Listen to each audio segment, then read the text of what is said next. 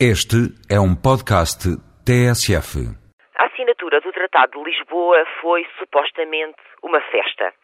Na verdade, tratou-se da ressuscitação de uma Constituição Europeia rejeitada em referendos que, depois de um suposto período de reflexão, voltou igual a si própria, mas embrulhada num espetáculo que serve para dar a volta à vontade dos cidadãos. Sobre o tratado propriamente dito, pouco tem sido discutido. Entre a Cimeira União Europeia-África e ontem, houve uma espécie de suspensão do espírito crítico.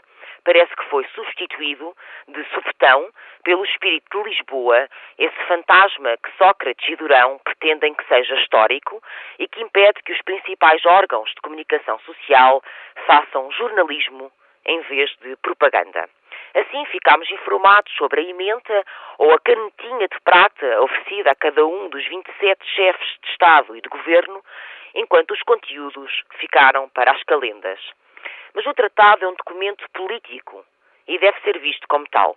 Um documento que, nomeadamente, altera a essência do projeto europeu postulando a concentração de poderes nas quatro grandes potências, obrigando a maioria dos Estados a sujeitar-se ao consenso entre os Estados maiores e optando por um modelo social europeu mínimo.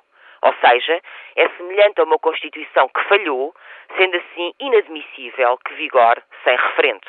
É contraditório, aliás, considerar este texto indispensável para a União, mas, quando se fala de referendo, retirar-lhe a importância e afirmar que serve apenas para agilizar a União e garantir-lhe a necessária eficácia.